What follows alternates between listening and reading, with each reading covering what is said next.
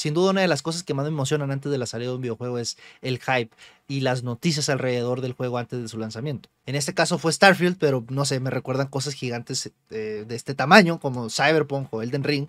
Fuera de ahí, no recuerdo cosas que, que realmente a la gente le muevan el gusanito de, "Ah, por favor, dámelo ya. Y obviamente nunca pueden faltar los héroes de la nación gaming, los leakers, esa gente que filtra, que arriesga el pellejo, aunque realmente nunca le sucede nada casi nunca le sucede nada. No sé si sea porque las empresas tengan lástima de que exista gente tan pendeja o porque realmente no es algo tan grave.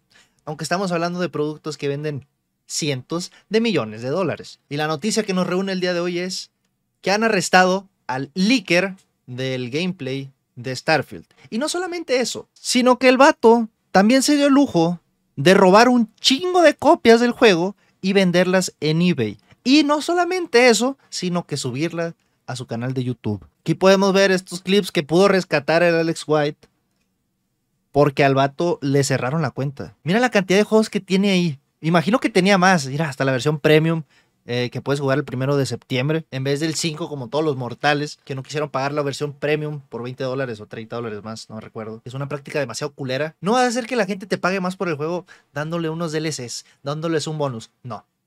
Déjalo sentirlo exclusivos, que pueden jugarlo antes y van a hacer hasta lo imposible.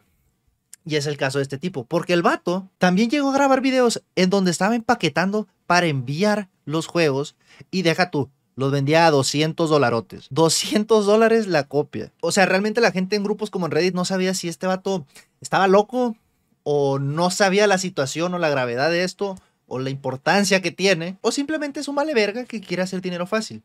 En efecto, todas las respuestas. Porque resulta que el vato no es tan gamer en sí. Aunque haya de tener cierta información porque tiene un video en donde le pide disculpas a Todd Howard, el director del juego, y de Bethesda,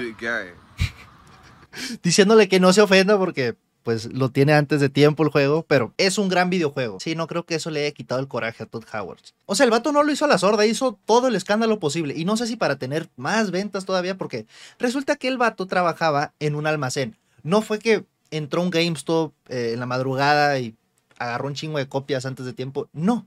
Resulta que trabajaba en un almacén y la robó. No asaltó a nadie por ellas. No eh, robó un camión por ella. Pero se las jaló de su trabajo a su casa.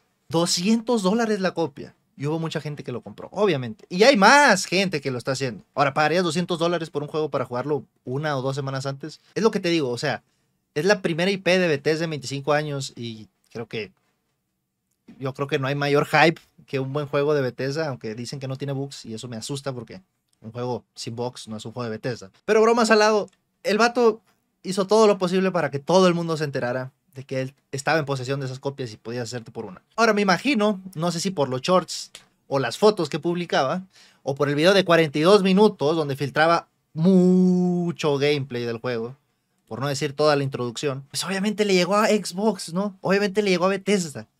Están al pendiente de eso y están cerrando canales, están cerrando eh, cuentas en Twitter, es que liquen videos. O sea, no se lo están tomando para nada a la ligera y están siendo un poco estrictos o muy agresivos para que la gente no se spoile. Ahora, la pregunta era, ¿realmente pueden arrestar a este vato? Porque fuera de que el robo de los juegos, que pues ese es otro, otro delito diferente a filtrar contenido, porque él nunca firmó un contrato de confidencialidad. No es como que un youtuber con una copia de reseña. Y es algo que no creo que puedan hacer nada contigo. Tú tienes un producto, no es tu problema. Ahora, si robaste el producto, ahí empieza el problema. Y justo ahí lo agarraron. Porque a este señor, el Darin Harris, lo acaban de arrestar por posesión de marihuana en Tennessee. Y también por los cargos de robar un producto de menos de mil dólares, por robar productos entre 2.500 y 10 mil dólares de valor, y por poseer marihuana. Obviamente le pusieron el dedo los de Xbox, es como de que búscamelo inmediatamente, ¿no? Así como que vamos a buscar dónde trabaja este vato, ¿no? Para ponerle el dedo y que alguien le dé su merecido, y lo lograron, y fue por posesión de marihuana. Hay estados en donde no es legal, no sabía que en Tennessee no era legal,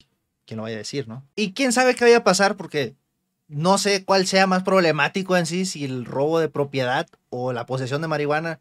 No sé si pueda salir bajo fianza, pero le pusieron el dedo. Y por ser marihuano lo atraparon. Eh, qué culeros, liberen a mi homie. el único que quería eran sus cinco minutos de fama. Aquí la pregunta es, si los hubiera puesto en 400 dólares las copias, ¿aún así lo hubiera comprado la gente? No sé. O sea, yo entiendo que hay hype, pero No voy a pagar más de 60, 70 dólares por cada juego eh, para jugarlo unos días antes. Digo, que se traigan los bugs, yo voy a jugar con el parche el día de lanzamiento. Y ya esa fue la noticia cagada del día de hoy relacionada a videojuegos. ¿Tú qué opinas al respecto?